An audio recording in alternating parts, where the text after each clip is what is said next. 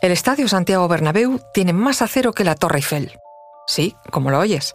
En total, 7.305.178 kilogramos es el peso del acero que se ha utilizado para su reforma y que supera a la del monumento francés. La reciente remodelación del estadio deja unos datos de vértigo, como la capacidad de carga simultánea de las grúas utilizadas para la obra, que es de 4.106 toneladas, o lo que es lo mismo, 400 estatuas como las de la Fuente de las Cibeles. Los datos sorprendentes no se quedan ahí. Para recubrir la fachada se han necesitado 46.500 metros cuadrados de acero, que, según los arquitectos, es dos veces la cantidad que se utilizó en el Museo Guggenheim de Bilbao. Y otro dato más, se han usado 57.545 metros cúbicos de hormigón, o lo que es lo mismo, el volumen total de agua que hay en el estanque del retiro. Conoce mejor al equipo que protege nuestras costas. Alerta en el mar, el jueves a las 10 un nuevo episodio en National Geographic. Soy Luis Quevedo, divulgador científico. Y yo soy María José Rubio, historiadora y escritora. Y esto es Despierta tu curiosidad, un podcast diario sobre historias insólitas de National Geographic. Y recuerda, más curiosidades en el canal de National Geographic y en Disney Plus. La que es considerada por muchos la meca del fútbol, tiene mucha historia unida a la historia de Madrid. Se inauguró el 14 de diciembre de 1947 y en 1982, en su césped, se jugó la final de la Copa del Mundo. Ah, y no siempre se llamó Santiago Bernabéu. De hecho, su nombre original era Estadio Real Madrid o Estadio Chamartín. Se le cambió de nombre en 1955 en honor a don Santiago Bernabéu, que para quien no lo sepa, fue jugador, entrenador y presidente del Real Madrid durante 35 años hasta su muerte en 1978. Y más datos que no dejan de sorprender. En sus inicios tenía 45.000 plazas más.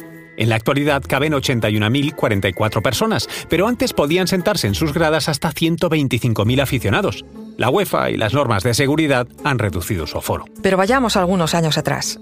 En un inicio, el estadio no estaba ubicado en el Paseo de la Castellana, sino en la calle O'Donnell, la venta de los terrenos para la construcción de viviendas hizo que hubiera que buscar un espacio nuevo. Concretamente se ubicó en el velódromo de Ciudad Lineal.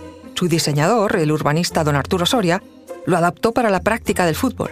Esto ocurrió en el año 1923. Fue el primer campo de césped en el que cabían 8.000 espectadores, pero no parecía convencer del todo al club, por lo que un año más tarde se construyó lo que fue el germen del actual. En 1924 se creó el viejo Estadio Chamartín, que contaba con capacidad para 15.000 personas y allí se jugó durante otros 23 años. Tras el estallido de la Guerra Civil, el 18 de julio de 1936, el Estadio Chamartín quedó destrozado y hubo que invertir mucho dinero en su reparación.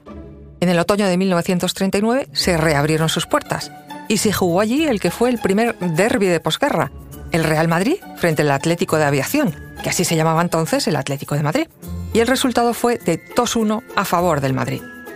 Pese a la complicada situación social, el estadio se llenó. Pese a la complicada situación social, el estadio se llenó. Las ampliaciones no cesaron. El estadio llegó hasta las 25.000 localidades, pero seguían sin ser suficientes, ya que cada vez contaban con más aficionados. Con la llegada a la presidencia de Santiago Bernabéu en 1943, se hizo realidad el gran proyecto del campo. El nuevo Chamartín se convirtió en el mejor campo de Europa y uno de los más modernos del mundo. Cada vez falta menos para la inauguración del nuevo Bernabéu, un estadio que aspira a ser, sin duda, uno de los mejores del mundo. Tendrá novedades como una cubierta fija y otra retráctil, que se abrirá y cerrará en 15 minutos, según las condiciones meteorológicas, y un nuevo vídeo marcador de 360 grados. Estos son solo dos detalles destacados, pero lo más importante es que será una de las construcciones dedicadas al deporte más vanguardistas del mundo.